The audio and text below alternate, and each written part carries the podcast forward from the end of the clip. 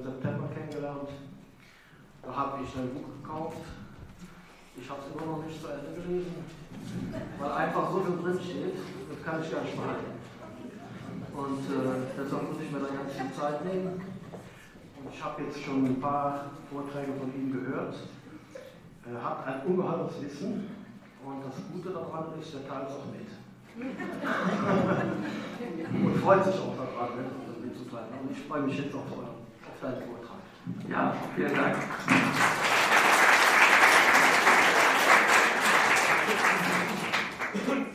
Ich mache gerade einen Mikrocheck. Könnt ihr mich gut hören? Okay. Das ist ein bisschen ungewohnt so. Aber fein. Ja, ich möchte mich erst einmal ganz herzlich bei ProReiki bedanken für die Einladung, dass ich heute zu euch sprechen darf. Für mich ist dieser Vortrag in gewisser Weise eine Art Premiere, denn normalerweise spreche ich über Reiki und was ich so herausgefunden habe.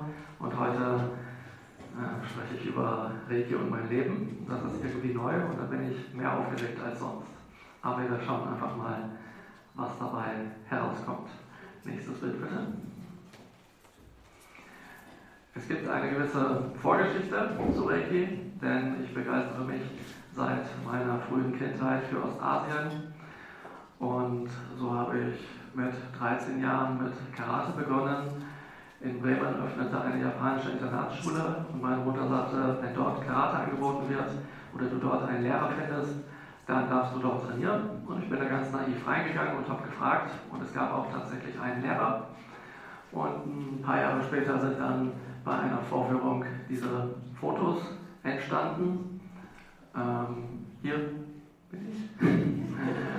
Unter den Japanern, das ist eigentlich nur eine Schule für Japaner gewesen, aber ich habe den Meistern Deutsch beigebracht und die haben mir dafür Karate beigebracht und somit habe ich schon recht früh einen regen Kontakt zu der Kultur gehabt, zu der Sprache gehabt. Das hat mich wirklich begeistert. Ich wollte immer unbedingt nach Japan, habe dann mit 16 äh, einen Ferienjob bei MBB Erno, der Europäischen Raumfahrtgesellschaft, gehabt und dort ein bisschen Geld verdient, sodass ich dann mit 18, als mich niemand mehr aufhalten konnte, das erste Mal nach Japan konnte. Das war auch im Rahmen eines Jugendaustausches in einer Gastfamilie. Und ähm, ja, das hat mich so begeistert, also nochmal zu, zu der Begeisterung, die ich sowieso schon vorher hatte, dass ich mir geschworen habe, später in meinem Leben unbedingt irgendetwas beruflich mit Japan zu machen. Und dann haben wir alle empfohlen, ja, Japan, das ist toll, da kannst du Wirtschaft studieren, da kann man voll was machen. Ja? Und dann, ja, Wirtschaft ist aber nicht so mein Ding. Hm, ja, wie wäre es mit Jura? Ja, es äh, gibt auch Diplomatie und Anwälte und dies und jenes. Und nein, das ist auch nicht, das ist mir so irgendwie zu trocken. Ja, äh, dann vielleicht Medizin. Nee, äh, ich kann kein Blut sehen. Ja.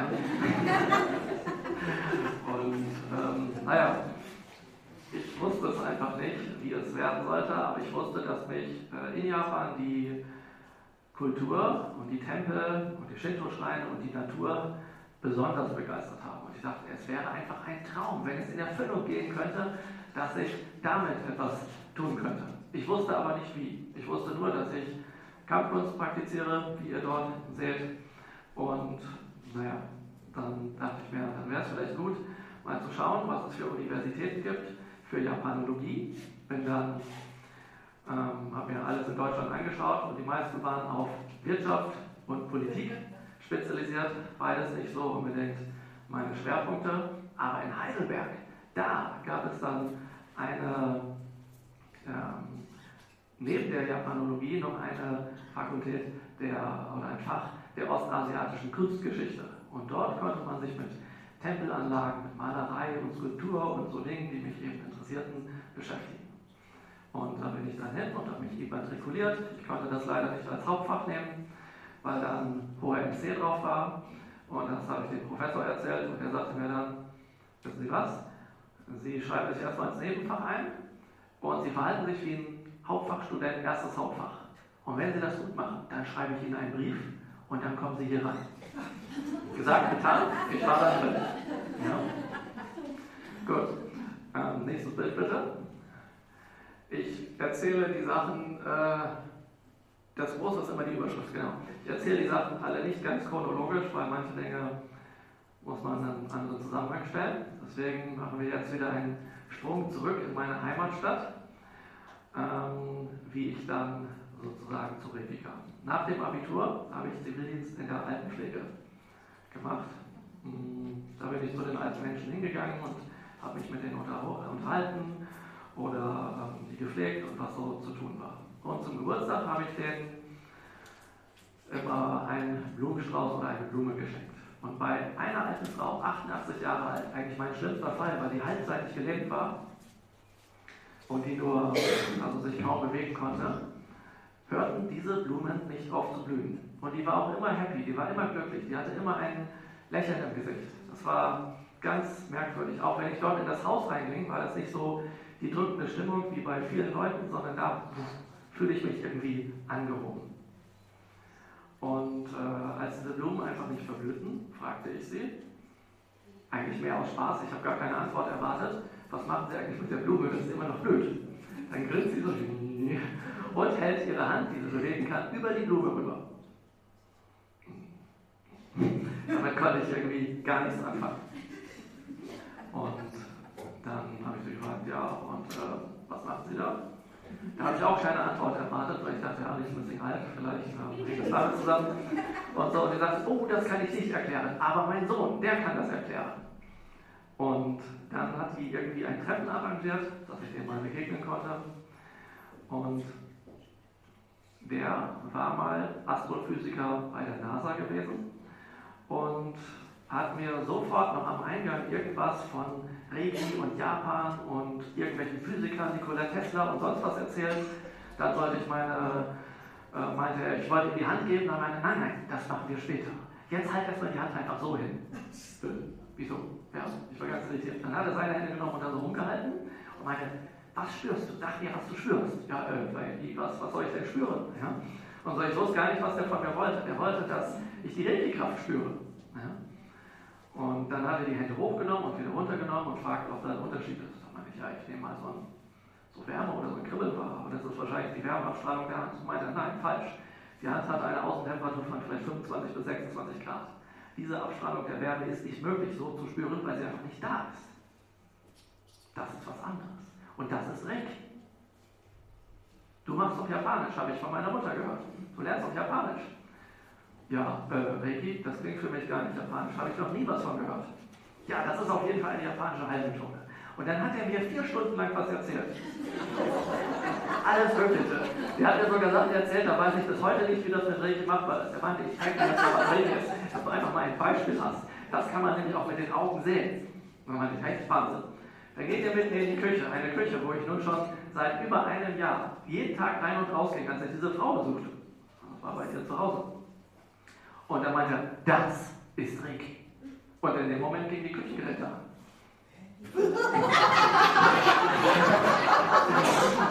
und äh, ich habe das schon mal erzählt, in der Regel stößt dies und andere Geschichten auf Unglaube. Also wenn ihr mir das nicht glaubt, was ich erzähle, dann ist das einfach so. Kann ich auch nichts ändern. Ja? Aber ich erwarte das auch nicht, dass ihr irgendwas glaubt. Naja, und ich weiß immer noch nicht, wie er es gemacht hat. Ähm, als wir dann rausgingen, ging die Küchengeräte auch wieder aus. Und ich weiß auch nicht genau. Naja, ich dachte mir dann eine Sache nach diesem Gespräch. Wenn nur 5% von dem, was er mir erzählt hat, wahr sein sollte, dann lohnt es sich, das zu lernen. Was auch immer das ist. Und dann wollte ich das von ihm lernen. Und er sagte, das kann er mir nicht beibringen, er ist nur, hat nur einen zweiten Grad. Hm. Aber er kann mir die Adresse seiner Meisterin geben.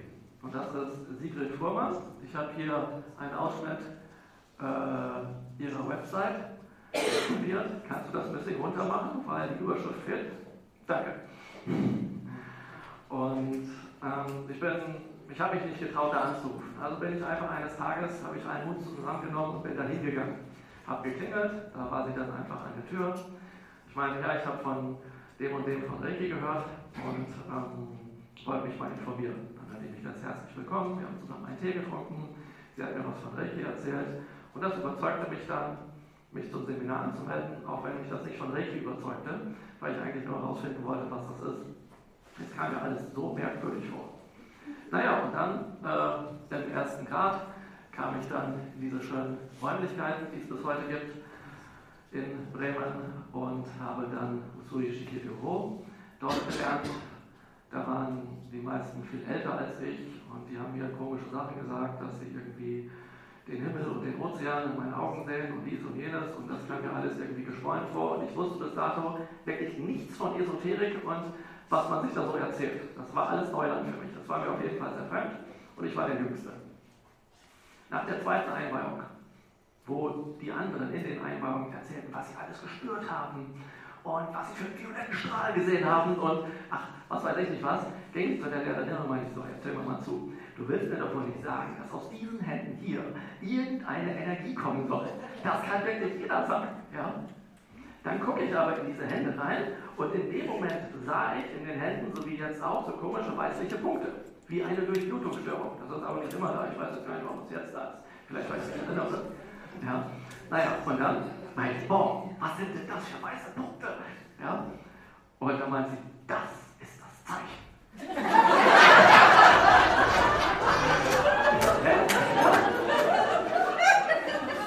Und sie sagte hinzu, und jeder bekommt ein Zeichen. Das ist eben dein Zeichen für Reiki. Okay, na gut, wenn es so ist. Äh, das Seminar war dann zu Ende. Ich war zu Hause, ich war in meinem Kinderzimmer.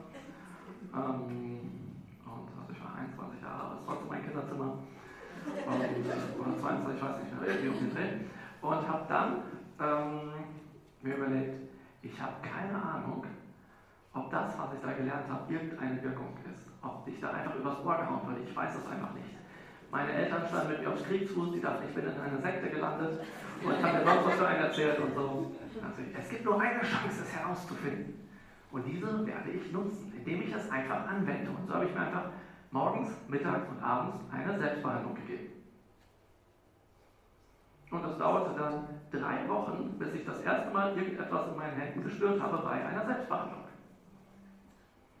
Nun war es auch gleichzeitig so, dass äh, meine Nachbarin für eine Weile verreist war und ich habe ihre Blumen gegossen in ihrer Abwesenheit.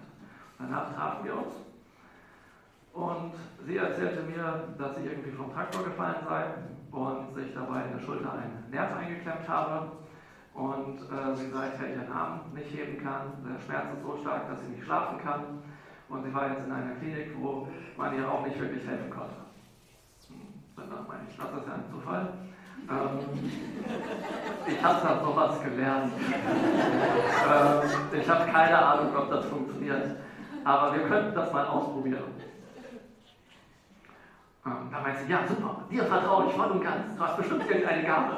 Nein, nein, nein, ich habe da was gelernt. und ich habe bestimmt keine Gabe. Ja. So, das Einzige, was wir machen müssten, ich müsste ähm, sie anfassen, sie berühren, also meine Hände auflegen. Und das kam mir bei der etwas komisch vor. Ähm, die ist nämlich, ähm, sag ich mal, etwas gehoben, die ist adelig. naja, und ähm, das war irgendwie alles merkwürdig. Aber äh, sie sagte, okay, Hand auflegen, das mag sie jetzt nicht so, weil das könnte ja sein, dass durch das Handauflegen das dann mehr wehtut. Und dann hatte sie die Idee, die Idee dass sie äh, vor dem äh, Fenster vom Wohnzimmer, Fensterfront, ihren Stuhl hinstellt, sich da draufsetzt und ich dann äh, von hinten sozusagen ihr die Hände auflege, ganz langsam die Hände dahin führe und sie das dann alles sehen kann, was ich mache. Und dann sagte ich, okay, Sie können dann jederzeit Stopp sagen. Dann sitzt sie etwa hier, ich bin aber von etwas Abstand gekommen und habe meine Hände dann so gehalten und meine ich, komme jetzt ganz langsam näher. und, äh, und dann sagte sie, da war ich, so, war ich plötzlich so vielleicht anderthalb Meter entfernt und sie sagt plötzlich Stopp. Und äh, dann meinte ich, ich bin doch noch gar nicht da. Äh, ich ich bin da, hab sie doch noch nicht berührt. Da meinte ich, Marc, wenn ich dich wüsste, was ich hier mit eigenen Augen im Spiegel sehe, mit jedem Zentimeter, wo du dich annäherst, sinkt der Schmerz. Und jetzt ist er weg. Was? Ja, also äh, von der Aura und dergleichen wusste ich nicht viel zu der Zeit. Ja. Äh, meine, egal, dann kann ich die Hände auch auflegen. und dann war die Hände schließlich drauf und dann sagte ich, oh, tut das gut. Ich so, echt cool, da tut sich was. Ja. Und ähm, dann ja, dann habe ich sie einfach ähm, mit der, also vorwiegend die, die Schultern und sonst die Kurzbehandlung gemacht, so anderthalb Stunden behandelt damit. Und äh, dann wurde ich ganz müde und sie wollte ins Bett, ist schlafen gegangen. Am nächsten Tag sprechen wir und sie sagt, seit sechs Wochen konnte sie das erste Mal wieder schlafen, ohne Schmerz, durchgeschlafen. Das ist irre. Da meinte ich, super, dann machen wir das heute gleich nochmal. das haben wir dann für zwei Wochen gemacht. Länger ging nicht, oder drei Wochen, zwei, drei Wochen länger ging nicht, weil ich dann nach Heidelberg zum Studium abgereist bin. Und ähm, tja, wie gesagt, sie konnte nicht mehr als 400 Gramm heben, die hat ihren Arm nicht höher als so bekommen. Und nach etwa drei Monaten konnte sie wieder Golf spielen. Und da benutzt man definitiv die Schulter. Ja. Äh, und das kannte bis heute. Dachte ich, nett. Dann war so, immer wenn ich mal zu Hause war und meine Mutter Besuch hatte, hat die ihre Freundinnen denen was von Reiki dann erzählt und denen gesagt, äh, mich dann gerufen und sagte, so Marc, jetzt ähm, probier das mal aus. Und, und dann, ähm, ja, äh, dann hatte ich auch wieder die Hände aufgelegt und ich dachte mir so, hm, ich hoffe, dass das klappt. Ich war mir, obwohl ich diese gute Erfahrung hatte, diese eine, dachte ich, das kann Ausnahmezustand sein. Es ist nicht gesagt, dass das wieder möglich ist. Also fing ich irgendwann an, mir zu überlegen, wie kann man das machen, dass es vielleicht klappt. Ich fing an zu beten. Bitte, bitte, lieber Gott, ja. Äh, heile diese Menschen und solche Sachen habe ich dann gemacht. Und äh, dann dachte ich, vielleicht muss ich mich auch konzentrieren oder sowas, ja. Und ähm, fing dann an, tief ein- und auszuatmen, weil ich auch nervös war. Dabei anscheinend wohl so ein Vakuum, dass ähm, hier irgendwelche Geräusche entstanden, wie so ein Bauchredner und dann wollten wir wissen, was das jetzt ist. Und dann, ja, äh, weiß ich auch nicht so genau. Ja. Und äh, dann dachte ich, ich fange jetzt an, was zu visualisieren, so, dass da irgendwie, dass da Licht reingeht oder so und so Geschichten. Und dann merkte ich irgendwann, je öfter ich das gemacht habe, umso mehr Gespür entwickelte ich hier in der Hand. Da dachte ich, das ist komisch. Das habe ich immer gar nicht gelernt. Dann bin ich so der Silke, meiner Regelehrerin, und habe ihr das erzählt. Und sie meinte, oh ja, da hast du eine ganz tolle Erfahrung gemacht. Aber ich rate dir, lass es, vergiss es. Leg nur die Hände auf, mach nichts anderes. Ja, wieso das denn? Das ist nicht traditionell. Das ist untraditionell. Ach so, ja, äh, aber es funktioniert doch. Ja, ja, kann sein. Aber es ist nicht die Tradition und die müssen wir wahren. Okay, dann bin ich etwas betrübt nach Hause gegangen, habe überlegt, was mache ich jetzt, habe ihm wieder richtig gegeben. Dachte mir, oh, ich habe früher schon nicht gehorcht, tue ich jetzt auch nicht. Ich mache es einfach heimlich. Ja? Das waren dann meine, meine, heimlichen, äh, meine geheimen Techniken sozusagen.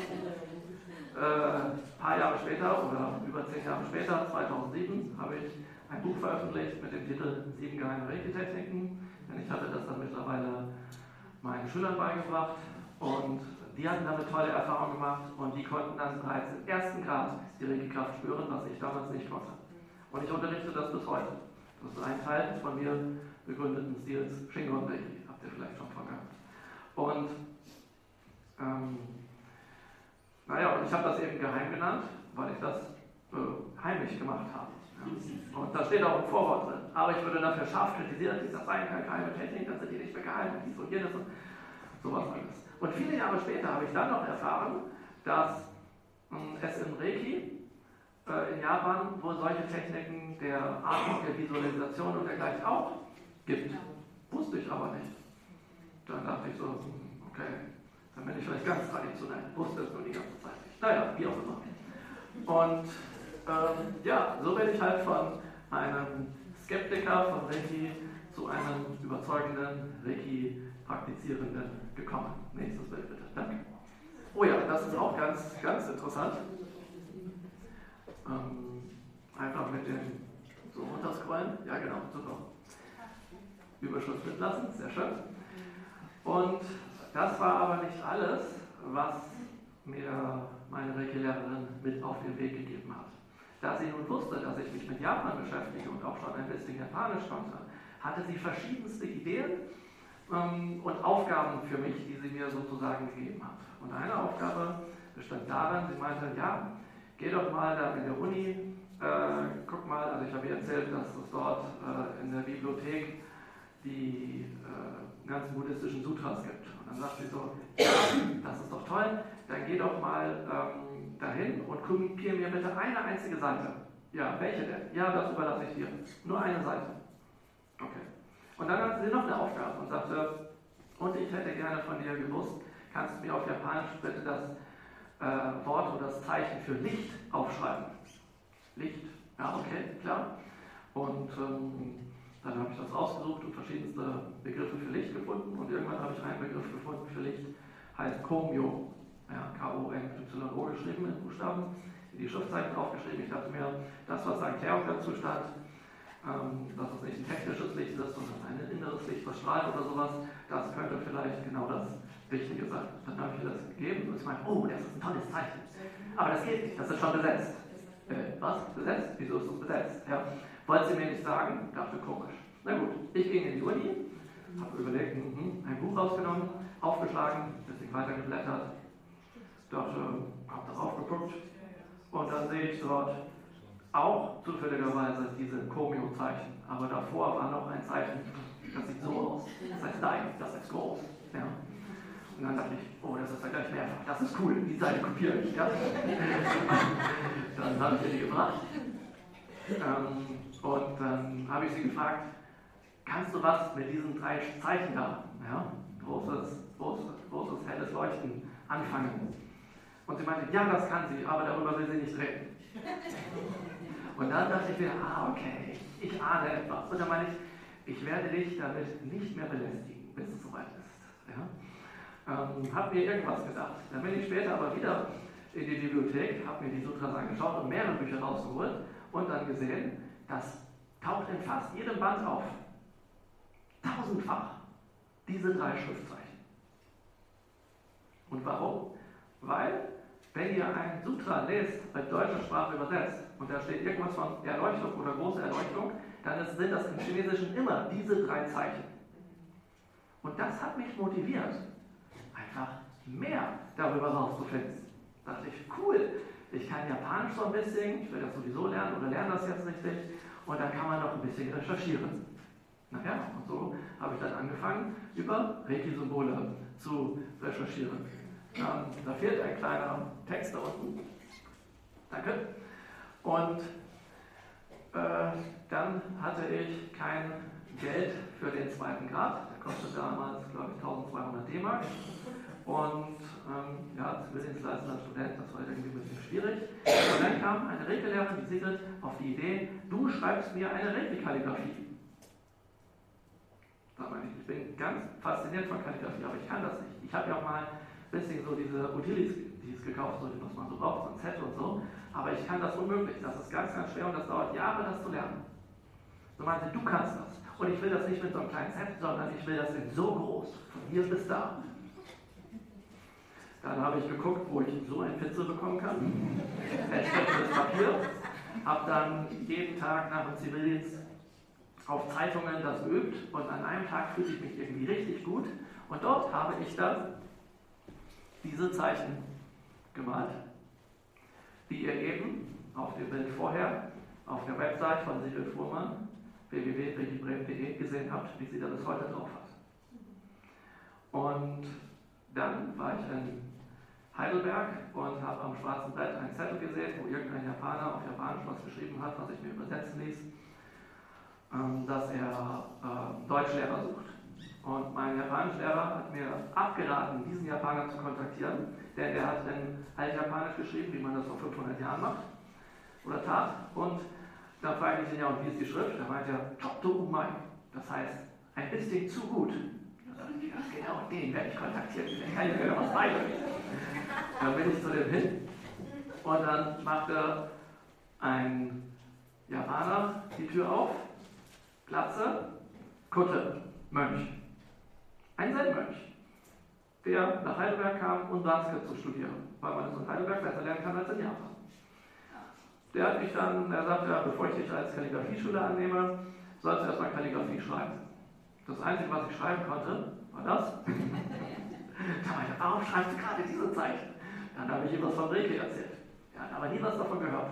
Na gut, ich habe dabei Kalligrafie gelernt und das Bild, was ihr seht, ist in äh, Tokio, wo ich dann später in Japan lebte und er dann auch wieder und da hat er mir gerade Unterricht gegeben.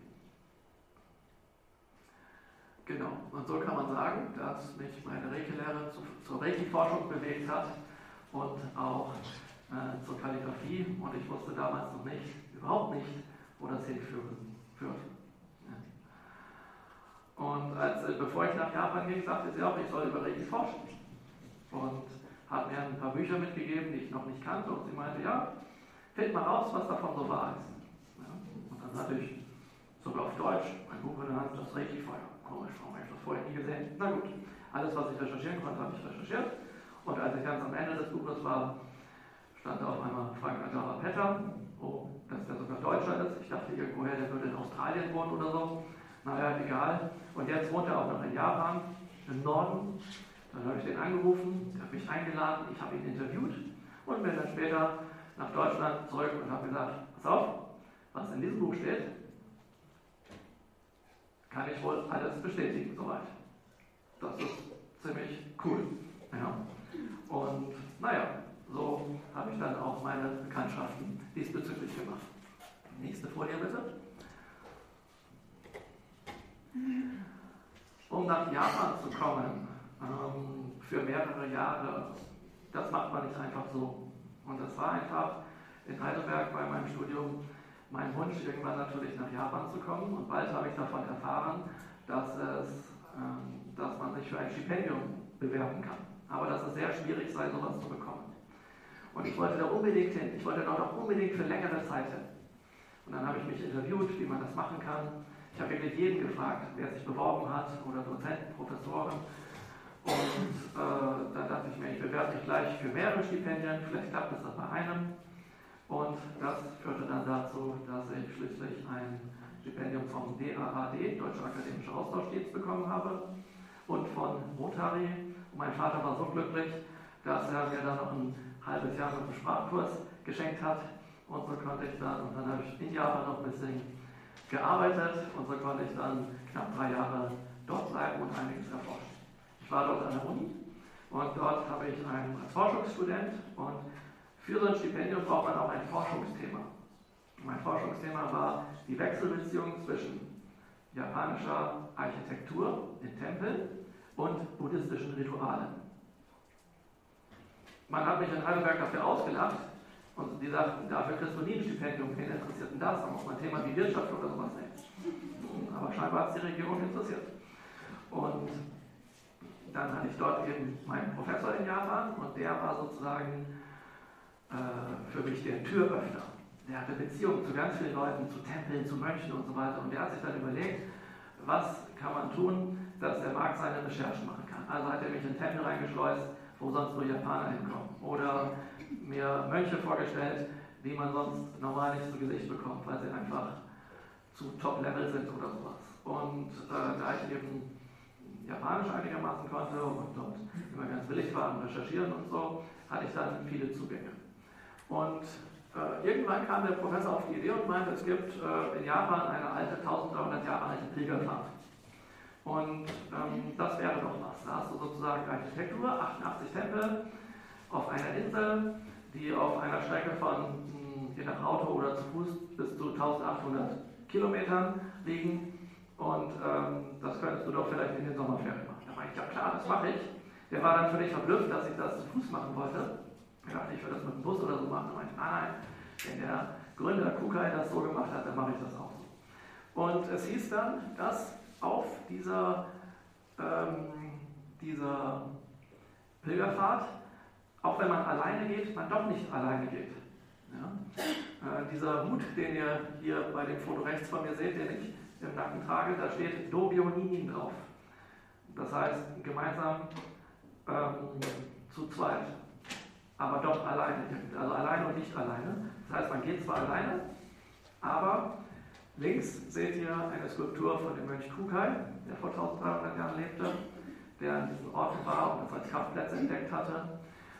Und es heißt, dass der mit eingeht und einen beschützt und es würden jeden Tag irgendwelche Wunder passieren. Und nun könnte ich sicherlich denken, dass wenn ich schon bei Reiki 1 so skeptisch gewesen bin, dass ich jetzt auch wieder sehr skeptisch bin. Und so, probieren wir mal aus, mal gucken, wer da kommt. So, ja. Dann habe ich mich, ähm, dann habe ich die ersten 24 Tempel abgeschaltet und bin vor Erschöpfung zusammengebrochen vor einer Nonne und damit war die Pilgerfahrt für mich zu Ende. Dann dachte ich, hm, so, ärgerlich, das probiere ich nächstes Jahr nochmal, das dann trainiere ich. Zwischendurch bin ich dann noch von den Fujiberg auf und runter und ähm, mein Professor hat mir die Marathonmönche äh, vorgestellt, dass ich mit denen auf einem anderen Berg äh, mitgerannt bin und die Rituale da gemacht habe. Also da läuft man pro Tag, geht um 2 Uhr morgens los und dann 64 Kilometer. Ist man so bis 8 oder 10 Uhr fertig. Und dann werden wieder Meditationen und so gemacht. Ja, und dann äh, dachte ich so, jetzt bin ich fit fürs nächste Mal sozusagen. Ich dachte mir auch, irgendwie ist das alles faszinierend. Achso, und bei den Marathonmönchen habe ich an einem Ritual teilgenommen. Äh, nicht teilgenommen, sondern ich sah einen Mönch, der hat ein Ritual vorbereitet und das heißt das große Feuerritual. Genau das ähm, mache ich mit einem Schüler jetzt nächsten Monat auf der Reiki Convention. Und äh, den habe ich dann interviewt für meine Recherchen. Und der sagt, er bereitet das vor und so. Und dann meint er zu mir, ja, das ist ein Wunschritual wo der unerschütterliche Weisheitskönig quasi deine Wünsche erfüllt, indem er das Karma von dir abschlägt, was dich daran hindert, deinen Wunsch zu erfüllen. Und dann fragt er, hast du einen Wunsch? Ich, ich habe keinen Wunsch. Dann meint er, hast du ein Problem? Oh ja, ich habe ein Problem. Und zwar, ich weiß nicht warum, aber seit ich in Japan bin und seit ich hier Fahrrad fahre, äh, ist irgendwie mein Leben sehr gefährlich geworden, weil ich ständig irgendwelche Verkehrsunfälle habe. Ich werde gerammt und dies und jenes. Ich habe mir schon Krankenwagen von innen angeschaut und solche Sachen. Und dann meinte dann hast du einen Wunsch, nämlich kurzum ansenden. Sicherheit im Straßenverkehr. okay, ja, kann ich mitleben. Ja, gut. Dann hat er mit mir so ein Ritualstäbchen vorbereitet, wo mein Name und Geburtsdatum, im Mondkalender und sowas drauf kam. Und dann meinte er, so Vollmond wird dieses Stäbchen dem unerschütterlichen Weisheitskönig als Opfergabe übergeben und der frisst dann das Karma, was dazu führte, dass ich diese Verkehrsunfälle habe. Und dann ist der Spuk vorbei. Meinte äh, und wo willst du, dass das so stimmt? So meinte ich als Mönch tue alles, was ich kann, dass das funktioniert. Und den Rest tun die Spirits. Okay, gut. Dann bin ich halt irgendwann wieder nach Hause, bin Fahrrad gefahren, hatte das alltägliche Chaos. Aber eines Tages war alles friedlich. Nichts. Die Japaner haben Abstand gehalten. Es war alles wunderbar. Und ich so, was ist denn hier los? Komisch. Dann dämmerte mir was. Ich habe eigentlich schon fast vergessen gehabt. Ich gucke auf den Kalender und es war gerade Vollmond durch. Und seitdem habe ich meine Ruhe. Das hat mich natürlich davon überzeugt, dass man sich damit vielleicht näher beschäftigen sollte, dass es vielleicht nützlich ist, das vielleicht auch zu lernen. Und ich hatte bei diesem Mönch auch äh, eine Einweihung in sein Mantra des unerschütterlichen Weisheitskönigs bekommen namens Namakusamanda Vasaranazenda Makabashana Soataya Uttarakanma. Tja, und das habe ich dann bei der nächsten Pilgerfahrt die ganze Zeit rezitiert. Bis ich dann in der Nacht irgendwo durch den Wald ging, irgendeinen Steinteil hoch, es wurde dunkel und ich wusste nicht, wo es lang ging. Und dann stand ich irgendwann nicht vor dieser Skulptur, aber vor einer Steinskulptur von diesem Gründermönch Kukai. Und dann dachte ich so, hm, wenn ich jetzt noch weitergehe, dann verlaufe ich mich hier vollends im Wald. Meine Vermieterin hat mir gesagt, dass Leute schon 200 Kilometer Wald gelandet sind und dann irgendwo gefunden wurden. Das heißt bei einer Pilgerfahrt, dass wenn man unterwegs stirbt und der Nächste, der kommt, der muss den dann einbuddeln und solche Sachen. Ja, ja, deswegen stehen da überall Grabsteine rum. Also so, ich habe niemanden eingebuddelt, ich wurde auch nicht eingebuddelt, wie man sieht. Und ähm, da dachte ich mir, das ist jetzt ein bisschen heikel hier. Ja? Und achso, in Japan gibt es natürlich im Wald Bären Affen, Giftschlangen, Riesenspinnen und sowas. Also ganz komische Sachen. Aber da will ich jetzt nicht näher drauf eingehen. Ich bin auch einigen von denen begegnet, außer Bären, sonst alle. Und äh, Riesenspinnen, die, wenn sie euch sehen, dann macht es immer Klock. Und dann habt ihr hier so einen Spinnenweben dran. Die sind ziemlich fest und die versuchen euch ziemlich schnell, nicht ganz um den Finger zu wickeln, aber irgendwie, naja, egal.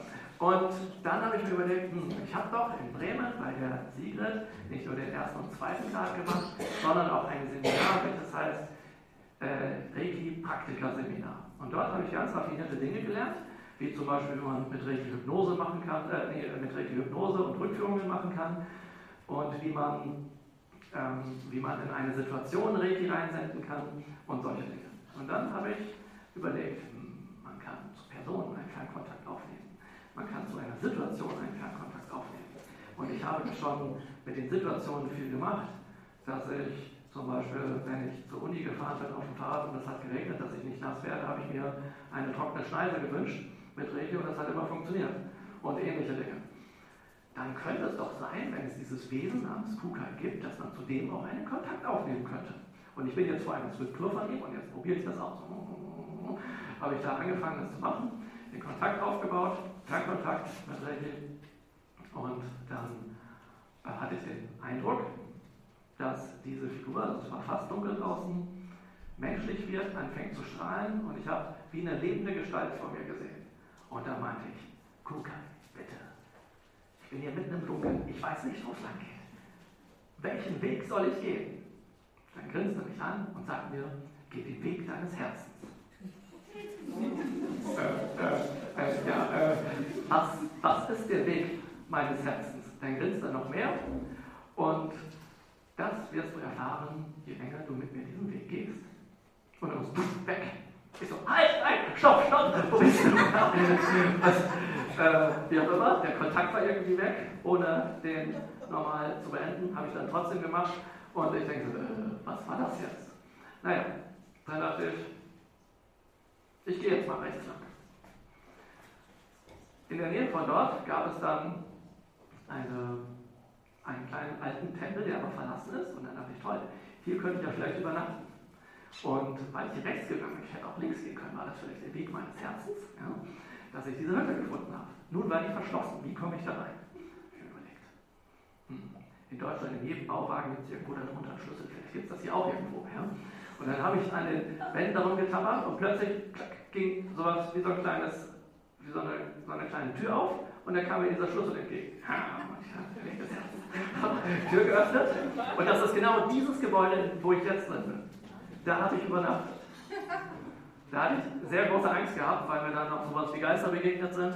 Aber ich habe dann morgens, als es hell war, wie ihr dort seht, ein paar Rituale gemacht und bin danach dann weitergepilgert. Blöderweise habe ich dann meinen Hut vergessen. Der müsste da immer noch liegen. Deswegen habe ich hier den Sonnenbrand gekriegt und gelernt, dass es dann doch besser wieder Haare auf dem Kopf zu haben. Naja, und das führte insgesamt dazu, dass ich dann Mönch geworden bin. Ähm, und es gibt in Japan zwei Arten von Mönchen, nämlich die Mönche, die nur im Kloster leben und, wie man so schön sagt, von allem entsagen oder auch nicht, je nachdem. Und dann gibt es die Mönche, die Haushof, Familie, Beruf und sowas haben können. Und das bin ich. Deswegen kann ich hier stehen und hocke jetzt nicht im Kloster. Deswegen kann ich lange Haare haben, ich kann mich mit Frauen treffen und ich kann eigentlich machen, was ich möchte. Und lebe eben trotzdem mein Leben, aber eben als Mönch. Nächstes Bild bitte. So, und in den Tempeln habe ich dann irgendwann mal in einem dieser Tempel etwas entdeckt auf einem Stein, was das hier ist. Und das hat mich an etwas erinnert. Euch vielleicht auch. Das erinnerte mich irgendwie an das Mentalheilungssymbol des zweiten Grades. Das hat mich so fasziniert, dass ich mir dachte, darüber sollte man vielleicht mehr recherchieren. Und äh, als ich dann und ich dachte mir, dass es auch gut ist, vielleicht über die Quellen von Reiki zu recherchieren, solange man dort ist. Und ich dann geguckt, was es so ging, gibt und habe dann mich dort vertieft. Und als ich dann zurück war aus Japan, ähm, wieder in Deutschland, wieder an der Uni, bin ich irgendwann meinem Professor begegnet und er meinte, oh, gut, dass ich Sie hier in der Bibliothek sehe. Ich fahre mich ab morgen für ein halbes Jahr in die USA sagen Sie mir doch ganz schnell, worüber Sie jetzt Ihren Magister schreiben wollen. Ähm, dann sind Sie vielleicht schon fertig, wenn ich wiederkomme. Äh, äh, ja, ja, klar. Äh, ich war ganz perplex. Ich hatte darüber auch nicht so richtig nachgedacht. Ich meine, ich zeige es Ihnen. Und irgendwas hat mich gezogen durch die Bibliothek. Ich habe mir da eine Leiter gestanden, bin da hoch. Ich wusste auch, da steht, da muss irgendwo was Interessantes stehen. Ich habe das auch schon mal in der Hand gehabt, das Buch, aber irgendwie meine ich, das Buch, habe das aufgeschlagen und die Seite, ich aufschlug, war genau dieses Symbol, meine ich. Darüber will ich meine Magisterarbeit schreiben. Tja, dann habe ich das recherchiert, darüber meine Magisterarbeit geschrieben, aber nicht das Ergebnis rausbekommen, was ich wollte. Ich habe nämlich festgestellt, dass dieses Symbol auf diesen Steinen in Japan für Totenrituale verwendet wird. Das heißt, wenn einer verstorben ist, kann man danach diverse Rituale machen. Naja, und darüber habe ich dann geschrieben. Nach meinem Magister habe ich mit meinem Professor gesprochen, wie es denn wäre, eine Dissertation zu schreiben. Der hat mir das auch empfohlen, aufgrund der Leistung und so. Und äh, da meinte ich, ja, die Frage ist nur, was nimmt man für ein Thema? Das mit diesen Zeichen finde ich eigentlich ganz interessant und ich habe gesehen, es gibt noch mehr als nur diese Zeichen. Da meinte er, ja, Sie haben doch mal dieses, ich weiß gar nicht mehr, wie das heißt, dieses, dieses dicke rote Buch da geschrieben. Ähm, das habe ich mir angeschaut. Äh, und ja, ja, ich weiß schon, ich zitiere den nur. Ja. Und äh, der meint ja, wie wäre es, wenn Sie als Thema nehmen, die Siddha, das ist der Name dieser Schrift, in der japanischen Kunst, weil wir hier Kunstgeschichte sind, muss das rein, in Ritualen der Heilung. Fantastisch, dachte ich. Ja, genau, das ist es. Aber ich hätte mich gar nicht getraut, das als Thema zu nehmen. Und dann meinte ich, ja, kann man denn das machen? Dann meinte er, Herr Rosak, wir kennen Sie doch hier. Ja, das kriegen Sie schon hin. Wir brauchen jetzt nur irgendeinen chinesischen Text, der, wo was darüber drin steht, und dann kann ihn keiner mehr machen. Naja, dann habe ich diesen Text gesucht, zwei Jahre gebraucht, den zu übersetzen gelesen, nicht verstanden, zwei Jahre meditiert, darüber nachgedacht, gemerkt, hm, falsch übersetzt, wieder zwei Jahre übersetzt, dann wieder nicht verstanden, wieder meditiert, über ein Jahr oder zwei und darüber nachgedacht, wieder falsch übersetzt. Das habe ich dann zehn, elf Jahre gemacht. Dann hatte ich es irgendwann. Und den Rest habe ich dann in einem halben Jahr geschrieben. Anfang 2014. Das war sowieso mein größter Stilbruch des Lebens und dann dachte ich, jetzt nutze ich die Zeit dafür, ähm, diese Arbeit zu vollenden. Ja, und die hier ist jetzt meine Dissertation. Und ich hatte das erste Mal an der Uni veröffentlicht. Äh, da geht es natürlich auch um Reiki und ganz besonders um die Quellen des Reiki. Das heißt, da geht es nicht die ganze Zeit um Reiki, aber eben was es damit auf sich hat. Und auf Wunsch äh, vieler Freunde und einiger Schüler habe ich das nun im Februar diesen Jahres als Buch rausgebracht. Ich habe das da, könnt ihr euch zu Gemüte führen, wenn ihr wollt. Ja, dann bitte die nächste Folie. Tja, äh, es gibt diverse Erfahrungen, die ich in Japan mit Japanern gemacht habe zum Thema Reiki. Und äh, wie ich schon eingangs erwähnte, Viele Japaner oder die meisten Japaner, denen ich von Reiki erzählte, die haben dieses Wort noch nie gehört, so wie ich am Anfang davon auch noch nie was gehört hatte. Dann musste ich denen das immer erklären. Und dann irgendwo in einem Park habe ich mal einer Japanerin was davon erzählt, in so einem Bambusstrauch, und die hat mich dafür ausgelacht, was ich da erzähle. Oh, oh, oh, sowas gibt es noch nicht. Aber einige Wochen später hat die mich kontaktiert und meinte zu mir, äh, ja, weißt du, ich habe einen so großen Brusttumor. Kannst du mir mit Reiki damit helfen? Hm, du meinst, das weiß ich nicht, aber wir können das ausprobieren. Es gibt nur einen Haken, ich müsste dir an die Brust. Ja, ich müsste meine Hände da auflegen. Das, äh, normal gibt es eine Position, die geht so, aber in diesem Fall vielleicht, ich weiß nicht, so, nur wenn du das willst. Meinst du, ja klar, probieren wir aus. Hände drauf getan. Erstmal passierte nichts, das war wie so ein Eisklumpen da drin. Dann äh, irgendwann war das wie angezogen und das zog und zog und zog, das hörte nicht auf. Und ich meinte, eigentlich ist es gut, dass man erst aufhört, wenn dieser Zug aufhört. Ja, wenn sich das neutralisiert, dieses, also normalisiert dieses Gefühl dort. Aber es hörte nicht auf. Achso, und der Tausch dafür, dass ich sie behandle, war, dass sie mit mir Japanisch spricht. Dann kann ich ein bisschen Japanisch lernen. Und so haben wir dann im Prinzip den ganzen Tag gegeben, außer mal kurz was essen oder auf Klo gehen. Dann ähm, merkte sie, das tut voll gut. Ja, meinte ich, was machen Sie denn? Das ist schon spät abends. Dann meinte ich, äh, kannst du das auch im Schlaf? Ich weiß nicht, ausprobieren. Hat sich hingelegt, ich habe mich unter den gelegt und weitermachen. Und das haben wir zwei Wochen, fast 24 Stunden am Tag gemacht. Und warum haben wir das so lange gemacht? Weil am ersten Tag, vor der Behandlung so, zweiter Tag so, dritter Tag so, vierter Tag so. Nach zwei Wochen Erbsen groß. Da hatte ich noch den ersten Grad. Ja. Und dann ist diese Japanerin, das war in Deutschland, ist dann nach Japan abgereist, weil sie auch eine Austauschstudentin hier war. Später, drei, vier Jahre später, habe ich sie besucht und es war immer noch so. Ich habe sie noch ein paar Tage weiter behandelt. Seitdem bis heute ist das weg. Ob das replizierbar ist, keine Ahnung. Nett war, dass wir uns dann noch verliebt haben. Und nett war, dass sie dann dachte, dass du das bei mir gemacht hast, das war gut. Aber jetzt gehörst du mir und das, du darfst nie wieder jemand anderes Recht geben. Was dann passierte, könnt ihr euch denken. Ähm, ja, und ich war in Japan, als ich dort lebte und wollte immer viel mit Japanern sprechen. Und in Japan gibt es, ähm, also ich spreche jetzt nicht von Hotels oder so, von ganz normalen Wohnungen, es gibt keine Heizung. Deswegen habe ich mir im Winter einen Gesichtspullover wachsen lassen. Also dieser komische Düster, das bin ich. Ja, das ist wärmt. Ja, darum hat man einen Winterpelz. Ja, ganz einfache Sache.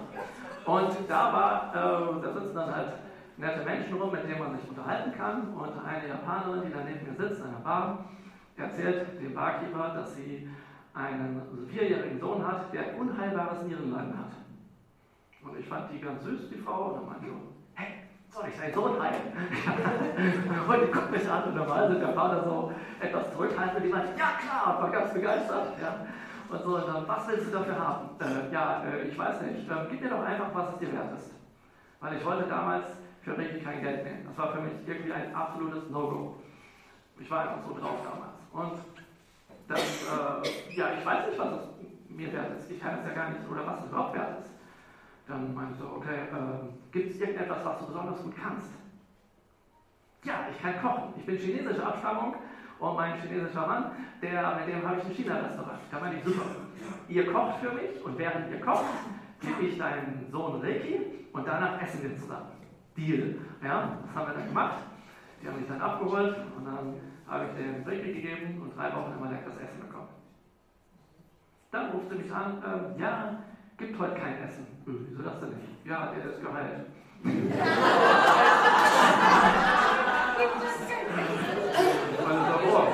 äh, also schön, dass er geheilt ist, aber schade, dass es kein Essen gibt. Und dann meinte sie, sie möchte mich aber trotzdem noch mal besuchen. Dann kam sie an. Meint, du hast mich gefragt, was es mir wert ist. Ich konnte das nicht beantworten. Ich weiß jetzt, was es mir wert ist. Das ist mir so viel wert, dass ich das mit Geld oder irgendetwas gar nicht aufwiegen kann. Aber ich gebe dir heute einfach als Geschenk genau das, was ich geben kann. Dann hat sie mir einen Autoschlüssel für einen BMW in die Hand gedrückt und sagte, der Rest steht draußen vor der Tür. Und die wollte dann Reiki von mir lernen. Und äh, da meine ich, mir sind die Hände gebunden. Ich habe einen zweiten Grad, kann ja kein, kein Reiki unterrichten. Da meinte ich, ich will das unbedingt von dir lernen. Dann meinte ich, okay, ich werde irgendwann Meister sein. Dann komme ich zurück und dann bringe ich dir bei. Okay, haben wir abgemacht. Fein. Und dann gab es eine Situation, ähm, als ich aus Japan zurück war, äh, war ich dann mal wieder pleite. Ich wollte keinen Job annehmen, der mich von meinem Studium abhält. Ich sagte, wenn ich einen Job annehme, dann soll dieser etwas zu tun haben mit Japan. Dass ich irgendwie mit Japanern zu tun habe, mit der Kultur, die Sprache nutze oder irgendwas. Da habe ich mir überlegt, wie mache ich denn das jetzt? Und dachte ich mir, okay, in Japan habe ich zum Beispiel Kukai-Kontakt aufgenommen, dies und jenes. Dann habe ich in einem Reiki-Buch gelesen, dass es sowas gibt wie Krafttiere und so andere Wesenheiten. Da dachte ich immer so, voller Schwachsinn. Ja. Aber egal, ähm, nicht alles urteilen. Ich habe jetzt schon einiges abgetan, das ausprobiert. Ich probiere auch das aus. Habe mir so ein Kartenset besorgt, gemischt. Dann habe ich gefragt, so, welches Krafttier möchte mir denn jetzt mal hier helfen? Und so eine Karte gezogen und dann kam mein Krafttier Elch. Ja. Und dann habe ich keinen Kontakt zu dem aufgebaut und gesagt, ja du, pass mal auf. Ähm, ich hätte gerne einen Job, der was mit Japan zu tun hat. Kannst mir dabei helfen, dafür gebe ich dir weg. Das habe ich dann eine Stunde gemacht. Ich dachte dann wieder, dass ich ein bisschen halluziniere, weil ich irgendwie so eine Präsenz hatte, als würde irgendwas an mir vorbeirauschen, was ziemlich groß ist. Und das rauschte immer von mir da zum Fenster. Ich so, ah, okay, ist das vielleicht, vielleicht ganz nützlich, ähm, wenn man auch rausgeht und sich einen Job sucht. Denn Regie geben und nichts tun bringt nichts. Aber nicht Regie geben bringt auch nichts.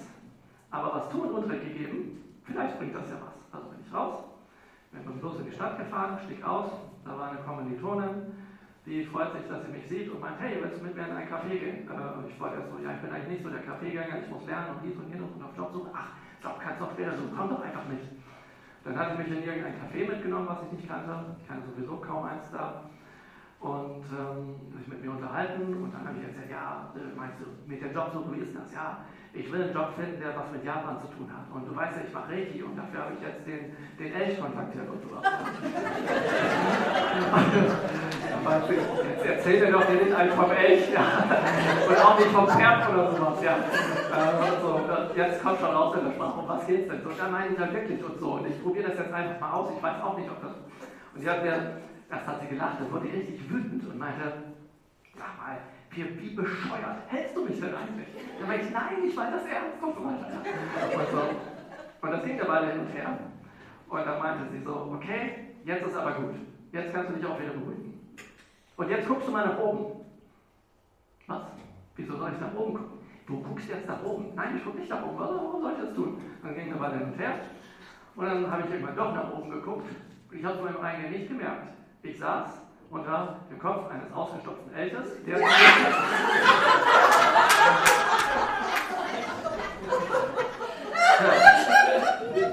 Braucht ihr mir zu glauben. Aber ich kann euch, wenn ihr nach Heidelberg kommt, in der Nähe von Bismarckstadt, gibt es eine Bar oder ein Café, das heißt Hemingway. Dort gibt es diesen Elch bis heute.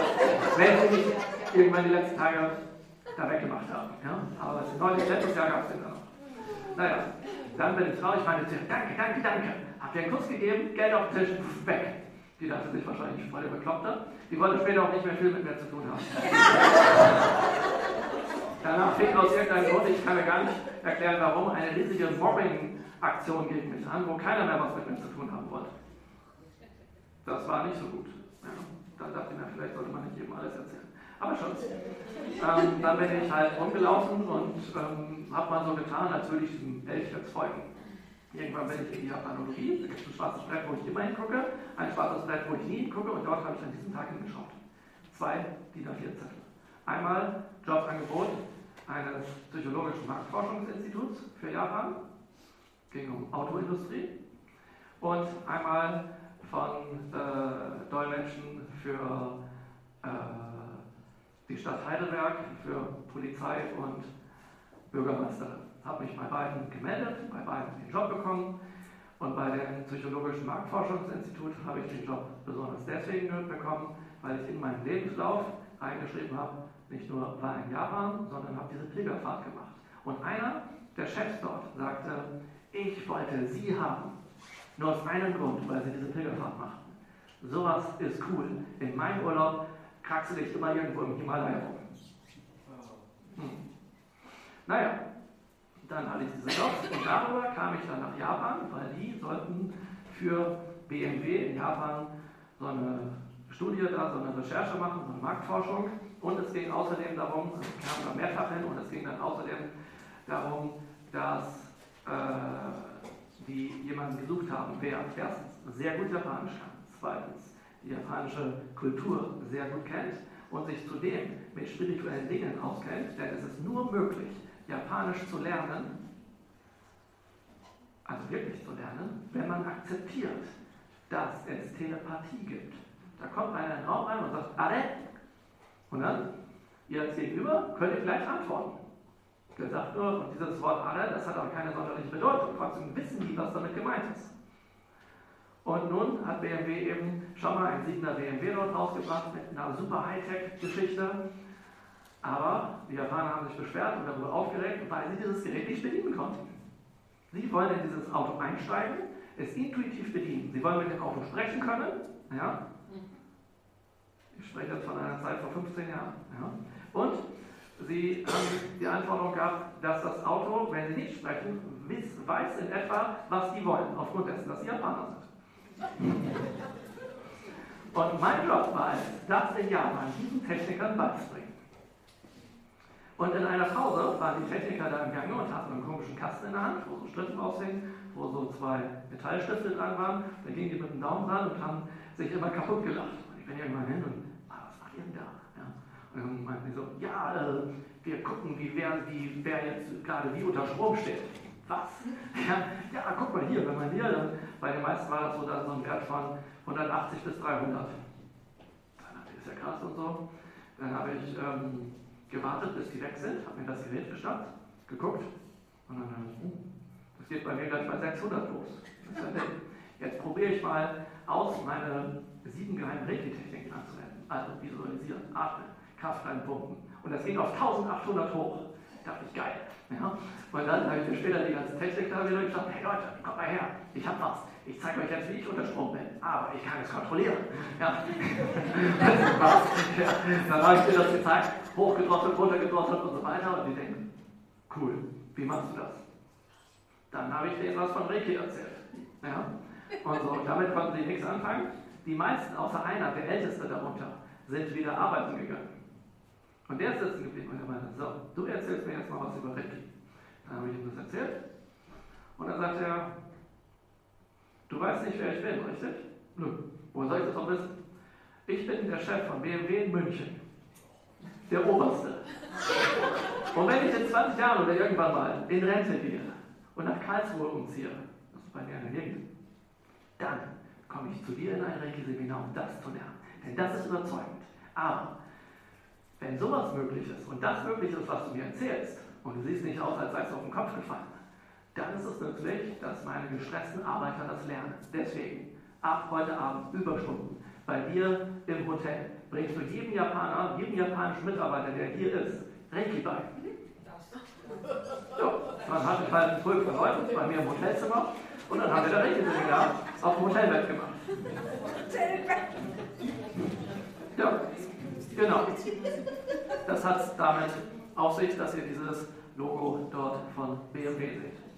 Da war vorhin noch ein anderes Bild drin und ähm, dann hatte ich hier mit einigen gesprochen. Ich habe aus dem Internet so ein Logo rausgeholt und dann, ähm, ja, das durfte ich halt nicht wegen diesen ganzen Sachen da und dachte mir, ich brauche jetzt irgendwo ein BMW-Logo her.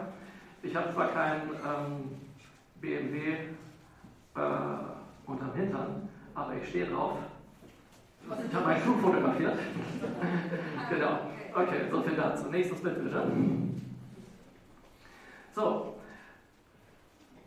Diese nette Frau hier ist diejenige Mutter, diejenige Mutter äh, mit dem Sohn mit diesem Nierenleiden. Und dadurch, dass ich nun mit dem Marktforschungsinstitut nach Japan kam und auch ähm, um äh, zu dolmetschen für die Oberbürgermeisterin Beate Weber von damals in Heidelberg, ähm, kam ich eben nach Japan, dann habe ich die kontaktiert und meinte, hey du, ich komme nach Japan und ich bin inzwischen Reiki-Meister. Das heißt, ich kann mein Versprechen einlösen und dir Reiki beibringen. Da meinen sie, das ist toll. Dann trommel ich vielleicht ein paar Leute zusammen und ich organisiere dir ein Seminar. Naja, und die ganzen Leute, die das jetzt sind die Schüler. Und nicht nur das, sondern sie hat dann einen Traum erfüllt, den ich nie ausgesprochen habe, aber der, der mir irgendwann mal aufgegangen ist. Sie hat einen buddhistischen Tempel gemietet, nämlich den, den ihr hier seht. Und da haben wir dann das Reiki-Seminar gemacht. Dann ist aber was ganz Merkwürdiges passiert. Nach der, ich weiß nicht, zweiten oder dritten Einweihung waren die alle ganz nervös und kommen zu mir und meinen, ja, Marc, wir müssen dir was beirichten. Ja, wie was? Ja, ja also, wir sind zwar 15 Teilnehmer, aber 13 von uns sind schon Reiki-Meister. Was? Ist ein Reiki-Meister? äh, es hieß doch, als ich früher in Japan lebte, dass man weit und breit keinen Meister finden konnte. Ja, die Zeiten haben sich geändert. Da gab es plötzlich einer in, in Tokio aufgepoppt, der hat das unterrichtet und nun kann, könnte, also, nun kann das hier fast jeder. Ja, wie fast jeder? Ja, man kann mit Regelmeister in die Straße fassen. Aber es gibt ein Problem. Ja, welches denn? Wir haben festgestellt, wo wir jetzt bei dir die Einweihung bekommen und gegenseitig diese Behandlung geben, dass wir hier in diesen Tagen, wo wir dieses Seminar machen, das erste Mal die Reiki-Kraft in unseren Händen überhaupt spüren. Ich so, was? Wie habt ihr denn Reiki gelernt? Ja, das war ein Abend, da hat er zwei Stunden einen Vortrag gehalten und dann so eine Einweihung gemacht und das war's. Aha. Toll, wenn Japan mit sowas flächendeckend verseucht wird oder wie auch immer man das nennt. Ja, und dann haben die, haben die 13 Leute gesagt, wir schmeißen unseren Rechenmeister in die Müll, Mülltonne und wir sind froh, dass du es uns jetzt richtig beibringst. Ja. Dann bin ich x-mal nach äh, Kyoto gefahren, auch nach Tokio, um das Seminare zu geben. Und eine Sache hat mir dann die Karriere dort zerschossen. Ich habe mal irgendwann eine Vitamintablette im Seminar eingeworfen. Und dann meinte ich, was, du nimmst Vitamine, das geht ja gar nicht. Es gibt doch Lichtnahrung. Äh, ja, äh, dann, äh, wenn es Lichtnahrung gibt, meine ich, dann äh, schlage ich vor, dass ihr mal alle in die Wüste geht zieht euch da nackt aus, ja, da ist viel Sonne, nichts essen, nichts trinken, macht das drei Wochen, dann habt ihr super Licht, ihr seid bestimmt voll und ganz erleuchtet. Ja, und dann haben sie mich rausgeschmissen. also nie wieder eingeladen, also nicht ganz, aber nie wieder eingeladen halt. Und so. Aber das war dann das. Und hier seht ihr gerade eine Urkundenübergabe. Ja? Okay, dann nächstes Bild bitte. So, ähm, ja, ich war in Deutschland und wollte, hatte dann den Plan gehabt, mich mit richtig selbstständig zu machen. Ähm, ich konnte mir über diese paar Jobs, die ich euch genannt habe, ziemlich lange über Wasser halten, weil ich als Student nicht viel brauche. Bei so einem Job bei BMW verdiente ich in zwei Wochen 9000 Euro. Davon kann ich über ein Jahr leben, kein Problem. Ja, als Student so arbeite, dass mir vielleicht wäre es nützlich, wenn ich so Reiki-Seminare und Behandlungen gebe und dies und das. Naja, und damit habe ich dann eben als frisch gebackener Reiki-Meister irgendwann angefangen und äh, davon konnte ich zunächst einmal gar nicht leben. Ich habe dann alles Mögliche probiert, also Flyer verteilt, bin an Volkshochschulen gegangen und Vorträge gehalten und mich mit Leuten unterhalten und, und, und, und, und. Und das war sehr, sehr schwer, irgendjemanden in mein Seminar zu bewegen. Wenn ich irgendjemand erzählte von, ja, äh, ich mache sogar Reiki-Forschung und dies und jenes, hat niemand interessiert, das hat mir sowieso keiner geglaubt. Ja, ja, bla, bla, erzähl mal, ja, so Geschichten halt. Und dann ähm, als ein Jahr rum war, habe ich das eine oder andere Seminar gegeben und ein paar Behandlungen gegeben und mal ausgerechnet, wie viel habe ich denn jetzt in diesem Jahr pro Monat im Durchschnitt verdient. Und da kam ich auf etwa 250 Euro pro Monat.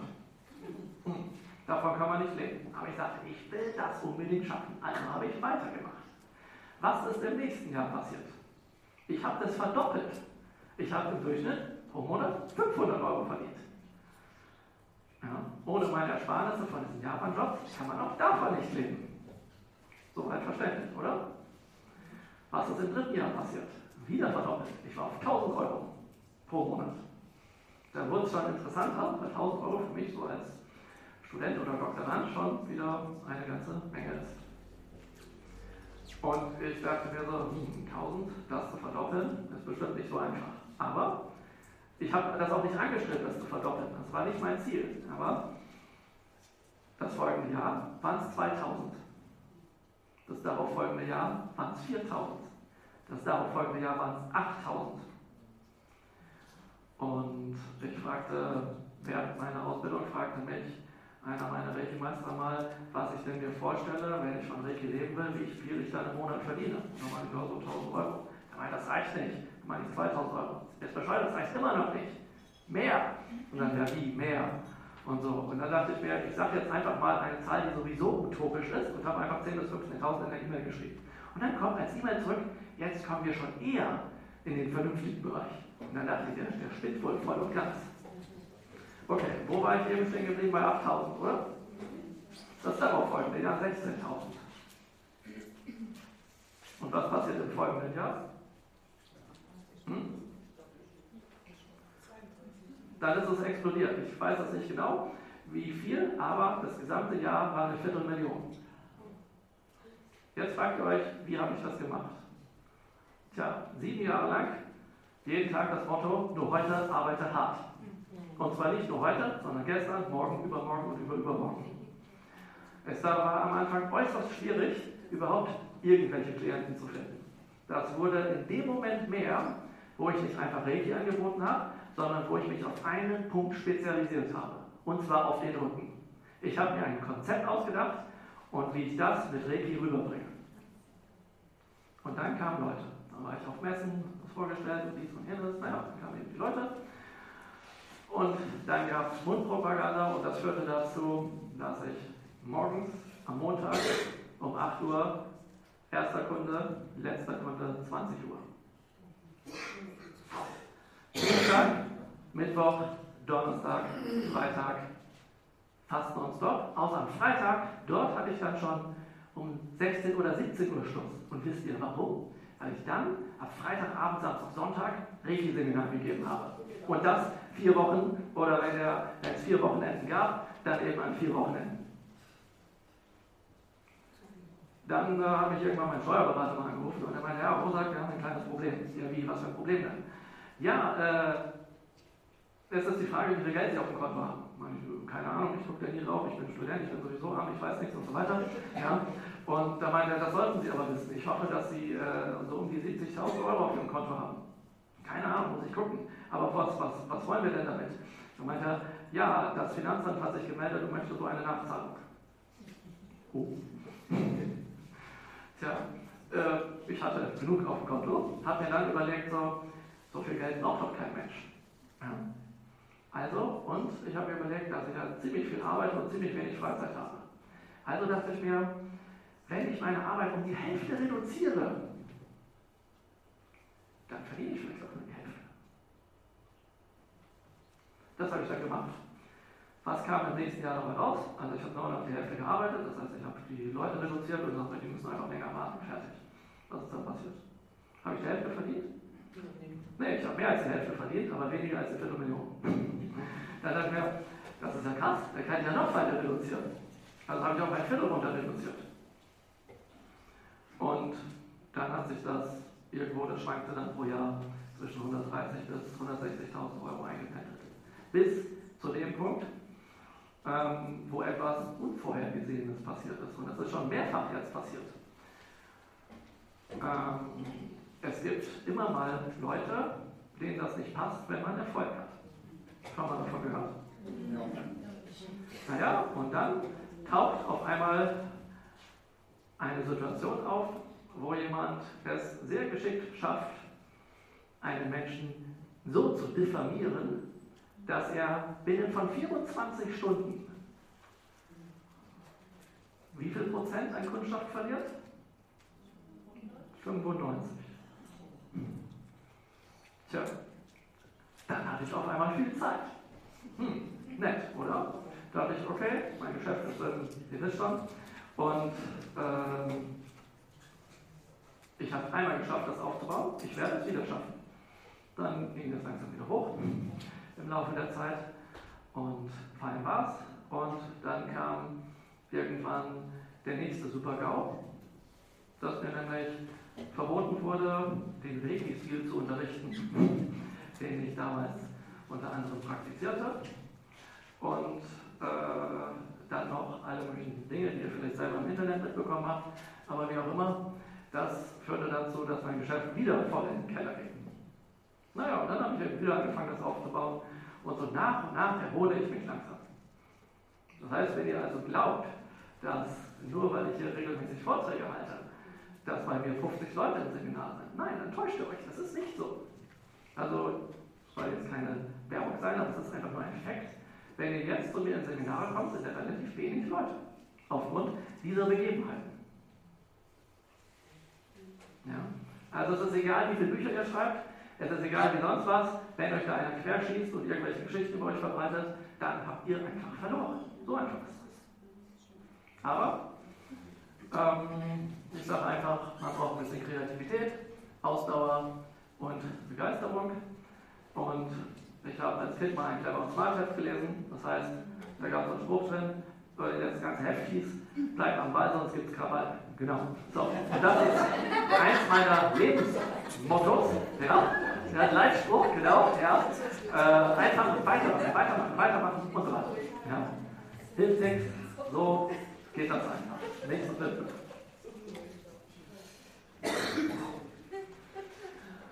Ähm, ja, nachdem ich äh, dann mein erstes Buch veröffentlicht habe, wo ich einiges über meine Forschungen, über den esoterischen Buddhismus und sowas eingeschrieben habe, habe ich mir überlegt, hm, ich mache einerseits dieses traditionelle Usui-Reiki und andererseits habe ich hier meine Forschung mit den sieben geheimen Reiki-Techniken, ähm, die ich ja später natürlich so genannt habe über das Buch dann und äh, diese Sachen und das wäre ähm, ja, aber das ist ja auch nicht ganz traditionell. Und wenn ich jetzt richtig unterrichte, dann wäre es ja eigentlich äh, schlau, Leuten auch zu sagen, was ist Tradition und was ist nicht Tradition, also was ist noch von mir dazugekommen. Und da dachte ich mir, mh, hm, das könnte man vielleicht Shingon-Reiki nennen. Das war im Jahr 2005.